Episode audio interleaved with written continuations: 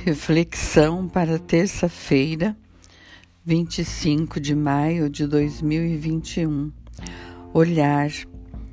Você se sente unido ao Espírito Santo, também aos irmãos separados, aos afastados da igreja, àqueles que intimamente aguardam a palavra de Deus e talvez não se dão conta disso?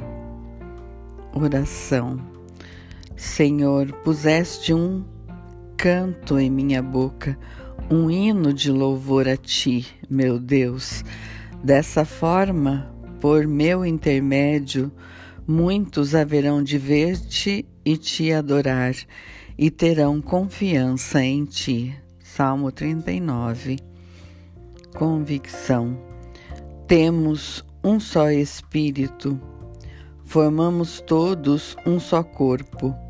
Essas verdades são apregoadas, anunciadas, impressas, reclamadas e repetidas, talvez até demasiadamente. É preciso ver se são a novidade real ou unicamente o anúncio do que deveria existir. Um concílio não se realiza quando um papa se remói dentro de si mesmo.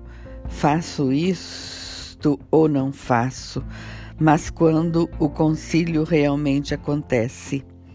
Esta é a novidade em ato. Este é Pentecostes. Tanto já se tem falado de perene Pentecostes que já não se espera mais o verdadeiro Pentecostes, e assim as novidades são olhadas com suspeita, e ao dar o batismo se insistes mais na casuísticas da água do que sobre a ilustração do Espírito Santo.